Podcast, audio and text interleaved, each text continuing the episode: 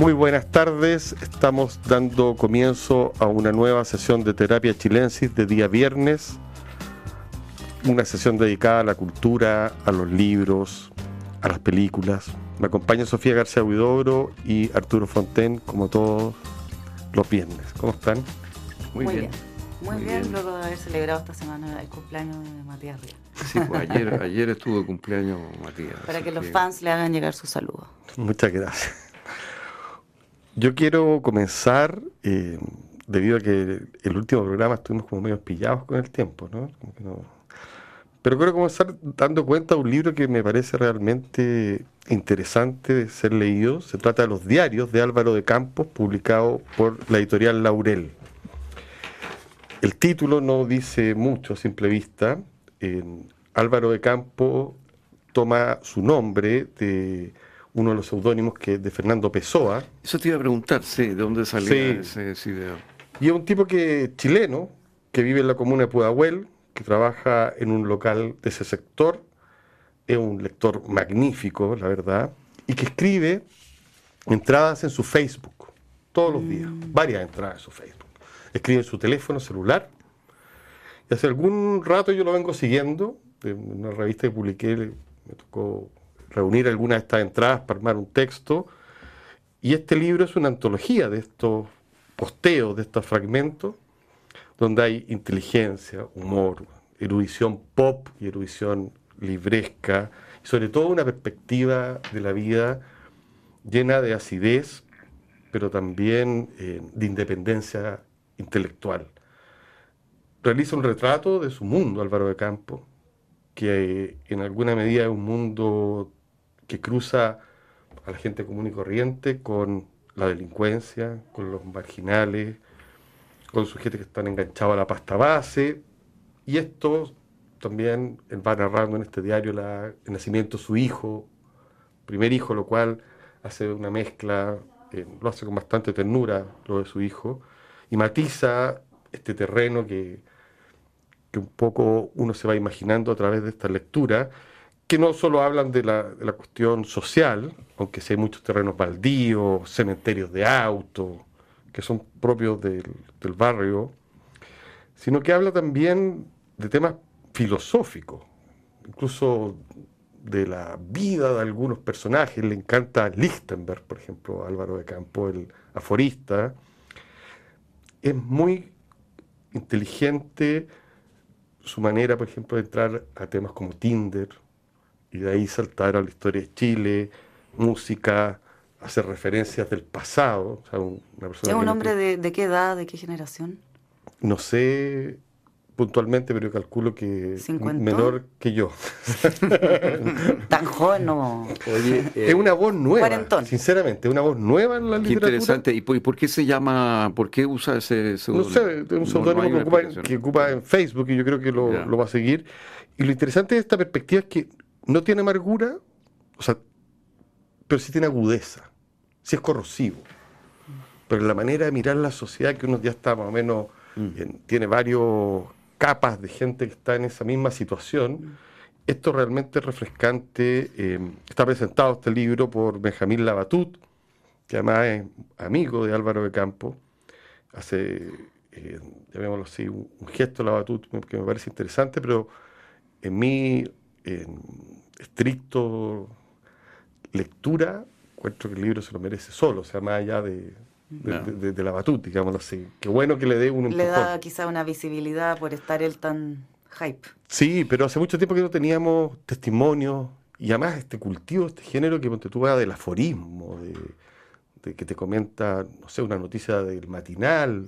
Oye, y en el libro, respecto de los posteos de, del Facebook, ¿se mantiene esa, esa, instantaneidad, esa frescura de, de, lo que él estaba escribiendo en el momento en, su teléfono, traspasado al papel? Totalmente. Ya no, no, no se depuró, digamos. No, y ahí yo creo, no, yo creo que hay una antología, por ende hay unos que quedaron fuera, y a él no le gusta escribir libros. O sea, le gusta que le hagan los libros a partir de estos escritos permanentes. Mm. Tiene algo de dandy, este personaje.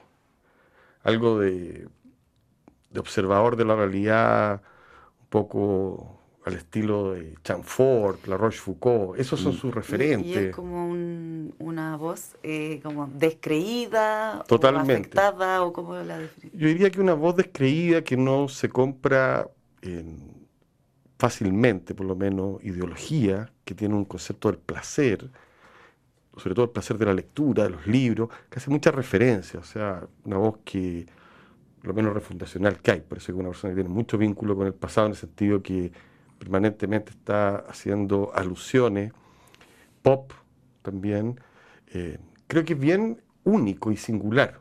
En ese sentido no, se me hace difícil, ponte tú, meterlo en una generación. No es mm. millennial. Mm. Por eso digo que debe tener algo así como cuarenta y tantos años, yo sospecho, pero fundamentalmente si tú me preguntaras qué edad tiene, tiene 1500. y yo debo tener 4800. Pero, pero sí, es un, es un viejo chico. Y, y, esto se matiza, como digo, con esta ternura que aparece con su primer hijo. Eh, síganlo en Facebook, a los que tienen Facebook, porque realmente vale la pena. Álvaro de Campos en Facebook y compren el libro publicado por Laurel, los que les interese, Diarios de Álvaro Campos. Realmente... Entonces, hay un, yo creo, poroto de Laurel también. Sí, muy bien. Eh, Andrea Palet, que le hayan dado esta posibilidad, sobre todo por, por abrir los géneros. O sea, no es una novela, mm. no es cuentos, son ideas, son observaciones de la realidad. Extractos. Sí. Bueno, me, me, encantó y me encanta que, que exista, digamos así. Así que le deseo lo mejor y ojalá que esta gente se interese, es un, chileno muy peculiar. Digamos, una, voz propia. Sí, propia, propia, propia. ¿Habla, usa mucho chilenismo o es más neutro? Analiza las palabras, entre otras cosas. Ya. Y algunas cosas, un análisis, llamémoslo así, del mundo flight, ponte tú, versus los tipos que están enganchados con la droga. O sea, hace muchas disquisiciones es que, se eh, si trabaja en un local comercial se debe topar con muchos tipos de personas distintas. Claro, y lo interesante es que aparece su yo, es nítido, aparece su biografía, pero a la vez uno sabe más de su idea o de sus percepciones que de, no sé, de su papá, su mujer. Su, no hace de su vida el relato, sino que de lo que él observa. Creo que además es gusto para gente con criterio formado a nivel cultural. Eso es lo que pienso. No porque cuente barbaridades, sino por su sofisticación. Mm. Eso es mi... Antes de darte la palabra, Sofía, voy a tomarme la patudez de seguir y recomendar. Tú eres, el, cumpleañero. Claro, yo voy a aprovechar el... No, porque quiero hacerlo rápido porque sospecho que vamos a hablar de esto, no por... No solo esta vez, sino que da para un rato. que y quiero mencionarlo más bien como un fenómeno que ir al libro mismo. Me refiero a la publicación de Magníficos Rebeldes, los primeros románticos y la invención del yo de Andrea Wolf, que está publicado por Taurus. Andrea Wolf es la autora del libro La invención de la naturaleza, un libro, la biografía de Humboldt, que tuvo un éxito bastante impresionante, hizo que la gente hablara de Humboldt, mm. pensara, se desarrollaron seminarios. bestseller. Bestseller. Entonces me llama mucho la atención y por eso quiero dejar planteado el tema. Primero que nada, porque empecé a leer el libro y todavía no lo termino, tiene 580 páginas y habla del ah, círculo. claro, es un estudio que habla del círculo de Jena, 1790, un pequeño pueblo alemán, Taguete, Schiller, Novalis, donde se funda el romanticismo, Fichte, Hegel, y aparece un personaje genial, Caroline Schlegel, conocida por sus traducciones de Shakespeare, una señora con muchas opiniones de la época. Me, ha fascinado de lo que he encontrado, pero me llama la atención este poder de la autora, este magnetismo de Andrea Wolf, que es una escritora de historia seria. No obstante, saca un libro y empieza a ponerse la moda. Está leyendo bien los resortes de lo que nos pasa. Es lamentable que tenga una tesis este libro que se pueda, que te la cuenten en la contratapa, no más que, y además que no es muy no es muy novedosa, sí, que es la tesis que seguimos viviendo en el romanticismo, cosa que sabemos, eh, y que esto, por cierto, no ha degradado con, no sé, no ha degradado en el sentido de que la tensión o la tirantez que se produce en la actualidad entre el yo y lo colectivo es una cuestión que viene de ahí. Eso te lo cuentan en el prólogo, te lo cuenta ella, y Pero lo que hace de alguna manera es ensalzar a, este grupo de, Contar la historia de este grupo. De seres humanos que, se dedicaron al conocimiento. Y también, mira, la mayor gracia en verdad es que desmenuza las contradicciones de estos tipos, los amores, el individuo. Eh, Pero está registrando el origen del romanticismo. Eso es. Eso es la gracia. de la idea de que eso sigue vigente. Totalmente. y probablemente tiene razón. Tiene toda la razón con la vanguardia. O sea, no es una tesis, te digo, demasiado novedosa. Ella, yo no he llegado al final. Pero lo novedoso debe ser el, retrato que hace de esta figura fundacional. Sí, esta pequeña. y, cómo se entremezclan entre. Claro, porque todos están en este pueblo alemán y se juntan, y las tertulias, y las diferencias, y los amores, y las peleas. Ahí yo estoy. Y encuentro que eso es lo que apasiona esta mujer que... Son todos eh, eh, eh, alemanes, alemanes romanticismo alemán. Y jóvenes, y con mucho ímpetu, y después van a cambiar, por cierto, y, se, van a tomar caminos distintos. Pero es, muchísima gracia que ese tipo de, historia, plasmada de esta manera además, se, se lea de manera masiva. O sea, el libro salió y ya está prácticamente agotándose. Claro, yo creo que tiene la gracia de la amenidad que un una palabra que se ocupa poco, es amena, entretenida, rápida, para contar una historia larga, o sea, te da harto información en poco tiempo, y al mismo tiempo... No es difícil. No es difícil, o sea, no es académica. Tiene, les contaba hartas notas el libro, tiene de, índice, pero nada de eso no incomoda. Así que creo que se, me imagino que algunos se irán a, embalar con el libro Magnífico Rebelde, y que da para conversarlo en algún otro programa. Así que yo creo que te doy la palabra, Sofía, porque las películas son absolutamente... Vamos a las películas. El centro de todo esto. Vamos al cine. Vi esta semana eh, The Wonder, o El Prodigio, como se llama en español, que es la última película del director chileno Sebastián Lelio, quien ya está eh, en las ligas, digamos, internacionales. Esta película em, está protagonizada por Florence Pugh, que además es como, por, así decirlo, claro, la nueva Scarlett Johansson o la nueva Kate Winslet, como una algo así se me, se me viene a la, imagen con ella. Y em, es una historia que eh, transcurre en 1862, poco tiempo después de, lo que fue la Gran Hambruna. Y em, bueno, una, una historia además basada en, en un libro eh, en un libro de Emma Dunaway, y en un fenómeno que existió por esos años, que eh, fue el fenómeno de las mujeres ayunadoras. Bueno, a propósito de ese fenómeno y de, este libro, el mismo Lelio eh, con Alice Burt armaron el guion de esta película, que cuenta como una enfermera inglesa es son solicitados sus servicios para que se dirija a Irlanda pero un poblado rural eh, de Irlanda. Es un largo viaje, la, vemos eh, en el barco y luego eh, en el tren y luego a caballo, caminando al final, para llegar a este lugar donde ella ha sido convocada como enfermera para atender un misterio. Y el misterio se trata de una niña de 11 años que lleva cuatro meses sin comer, sin alimentarse. Y nadie se explica cómo esta niña parece gozar de buena salud. Entonces lo que quieren determinar, acá hay una carga religiosa mm. tan grande como Irlanda, tan grande como 1862. Entonces hay una especie de tribunal compuesto por un sacerdote, el médico, el de la cantina y otros señores, unos eh, hacendados, que eh, le encargan a ella que durante 14 días no le quite el ojo encima a esta niña, van a ser turnos, mitad y mitad, para cubrir las 24 horas, ella y una monja. entre la enfermera y la monja tienen que ver qué, está pasando, si estamos en presencia de un milagro. Y eh, esta niña dice que ella se está alimentando del maná, directamente, de, es ah, algo eh, directamente religioso.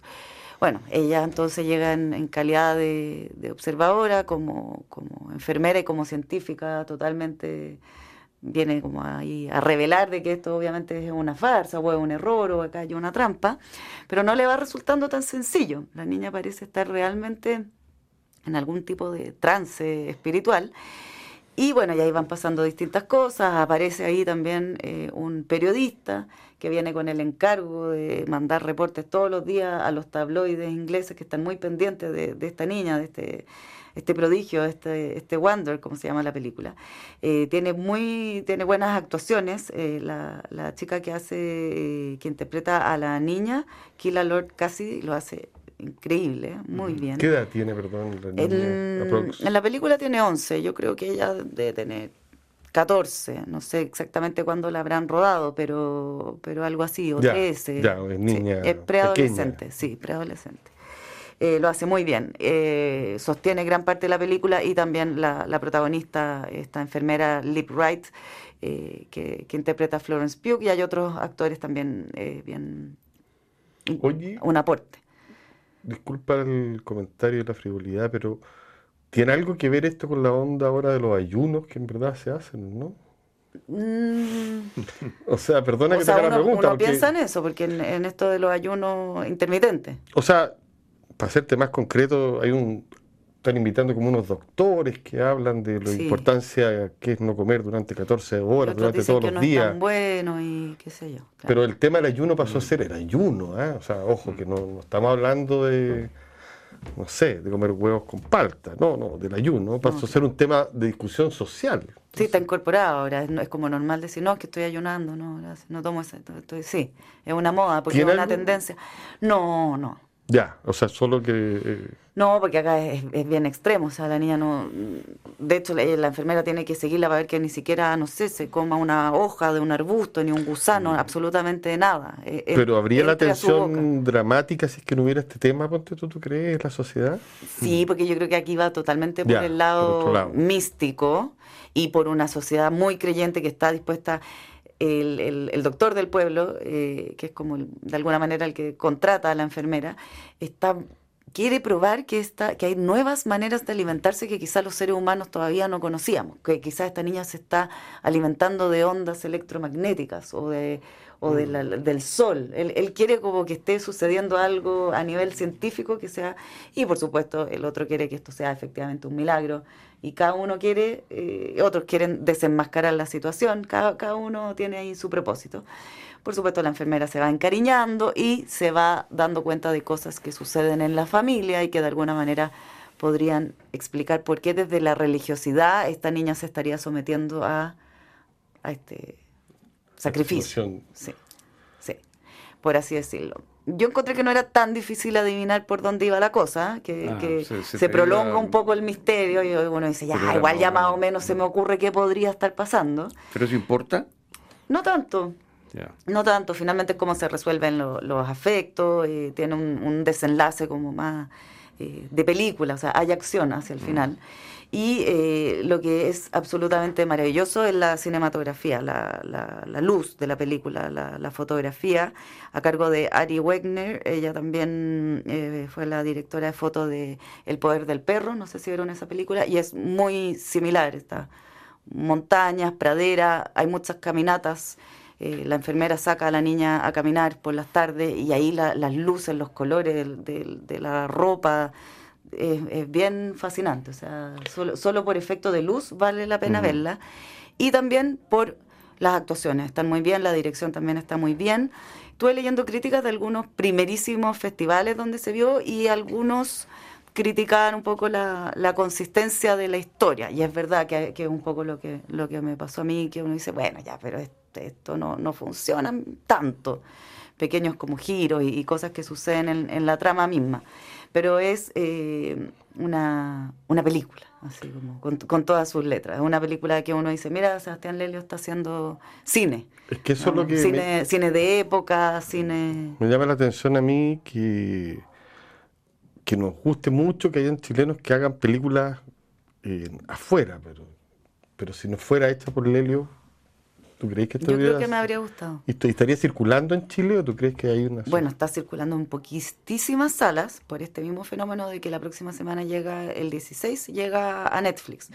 Entonces está en, lo, en el biógrafo, en la sala Seina y en Cine Planet, en, creo que solo en el Costanera Center. No están los Cine Hoyts, no. Y eh, para así, los más esforzados que quisieron verla en sala, habían pocas opciones y para el resto, Netflix. Perfecto. Mm. Y todos los colores que te refieres se pierde un poco en Netflix. Claro, sí, bastante. Si no, a mí me, yo, yo lo pienso como me topé ahí con un crítico de cine y me dijo, no, yo tenía que arreglármelas para verla porque no la podía ver en Netflix. Los que son así más puristas. Sí, hay mucho con eso.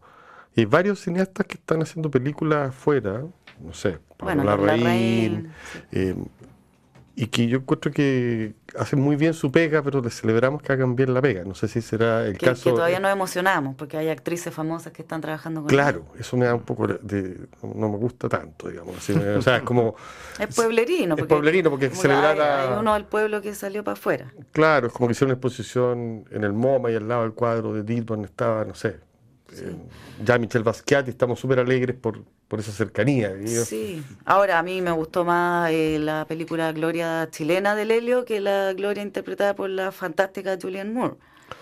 Eh, y este, este libro tiene, bueno, sí, este, o sea, este libro convertido en película tiene esta estética como gótica que me hizo pensar, por ejemplo, de, en, el, en el informe de Brodeck de, de Philippe Claudel. Eso es pueblos donde todos de alguna manera están juzgando, donde todos están pasando, mm. todos están especulando qué sucede, si fue en este caso un milagro o un crimen o hay culpables o es una estafa. Y esa atmósfera está súper bien recreada. La, cantina. Me parece... No sé, si la voy a ver, debo confesártelo. No, al cine no la irá a poner mismo No, no sé si en ninguno de los dos formatos, pero no sé, algo me, me, me contrae como gente que lo está haciendo bien el trabajo, se le aplaude más. Eh, no sé, yo creo que hay hartos chilenos que lo, hacen bien y, no necesariamente lo aplaudimos porque están cerca de una estrella de cine. O sea, a lo que quiero decir que mm. parece que la película, la que tengo muchas ganas de ver y que me pareció absolutamente la de Vice. Ah, sí. Eso me pareció bueno. A mí me gustó harto. Sí. O sea, me parece que esa película tiene mérito por sí misma, esta niñito es tremenda, o sea, tiene mucha, mucha gracia. Está súper buena, sí, también. Pero una no cosa no quita. No, te estoy hablando de mis gustos personales que son muy puras tincadas de viejo mañoso. ¿no? Chaqueteros te podrían decir. Está más también. no, yo felicito a la gente que está, o sea, que ha llegado allá, digamos así. No debe ser magnífico, por decirlo menos. Arturo, tú, no llegaste allá, pero llegaste más cerca, parece. No, no, yo quiero hablar de un poeta chileno, eh, En Tierra Ignota, este libro, eh, de Armando Uribe Arce, que son textos inéditos del año 2008 al año 2010. Es un libro póstumo. Eh, este libro recoge 10 cuadernos que dejó después de morir Armando Uribe, pero hay algo de 100 hay una enorme obra eh, manuscrita. Quiero mostrar a ver si logro hacerlo. Un manuscrito de este libro, el libro con que comienza este libro, el poema con que comienza este libro. Ahí Arturo se acerca a la cámara para quienes estén viendo la transmisión. Está mostrando un manuscrito, ahí, puño y letra. De Armando eh, entonces los herederos están en este trabajo de descifrar estos manuscritos. Este es bastante claro, vi otros muchísimo más confusos, con más rayas, qué sé yo. Eh, pero es una, una labor eh, extraordinaria, creo que el libro es muy, muy bueno. Uribe es un personaje único. Eh, Magnífico. Abrió una ventana, una ventana en, la muralla y nos permitió asomarnos a su manera de ver el mundo, que es singularísima. era un hombre con un yo múltiple, fue un abogado muy destacado, un destacado profesor de Derecho Minero. Él dio la fórmula jurídica a través de la cual Chile nacionalizó la minería el año 1971 en el gobierno de Salvador Allende. Eh, es autor de varios artículos importantes de derecho penal y de un diccionario de leyes penales muy valorado. Un ensayista muy importante. Eh, participó en política, fue diplomático, en Washington y en Pekín, fue embajador en Pekín, ahí lo sorprendió el golpe y eso le significó un destierro de 15 años, eh, durante los cuales él, digamos, durante todo el periodo de la dictadura, él se negó a publicar.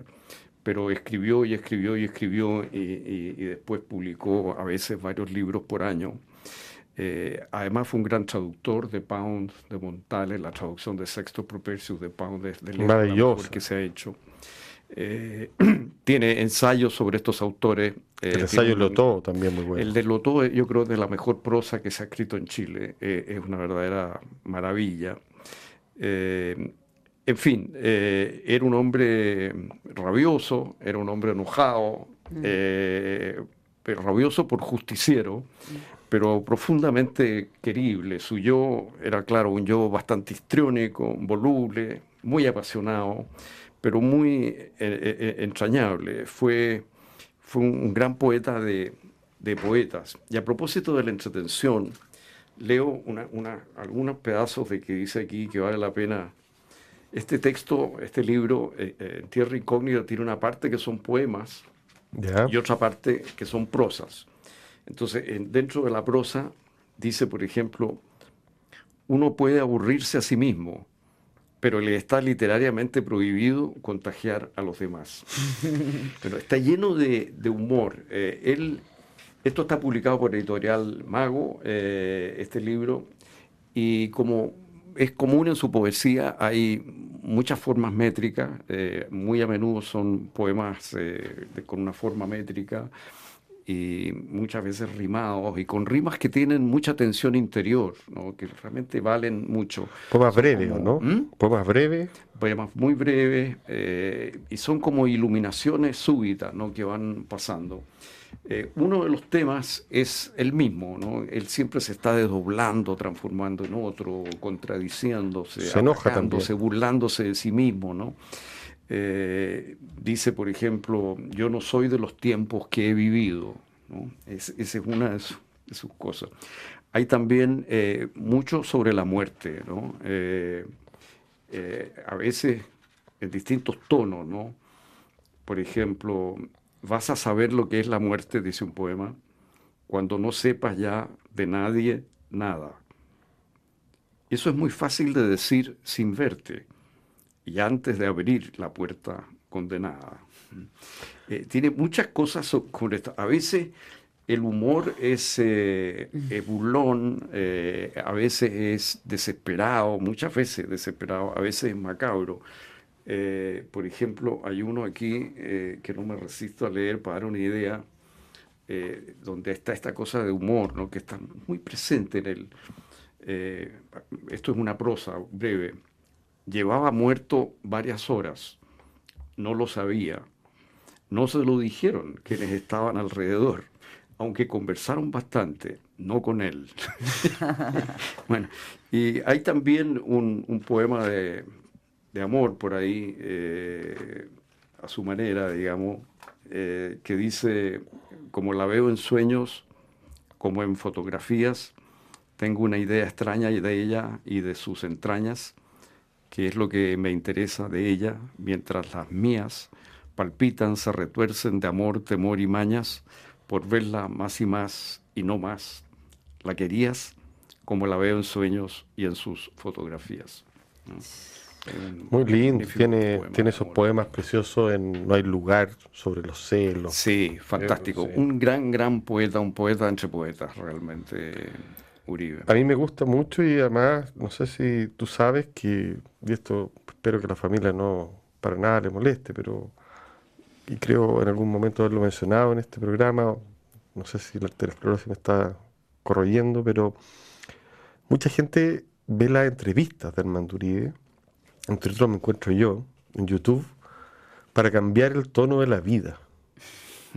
Cuando estáis demasiado cabreado con la vida, cuando estáis demasiado chato con la contingencia, a YouTube, ponía Armando Uribe y te sale un señor que está, por ejemplo, diciendo la poesía no se vende, caballero.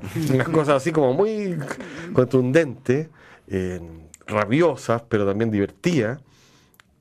Y bueno, te diluye la molestia de la realidad y te saca. Sí, es curioso porque él tenía una actitud como así, como... Teatral, feroz. Eh, sí, un aspecto como negativa, como agresiva, pero de una gran vitalidad.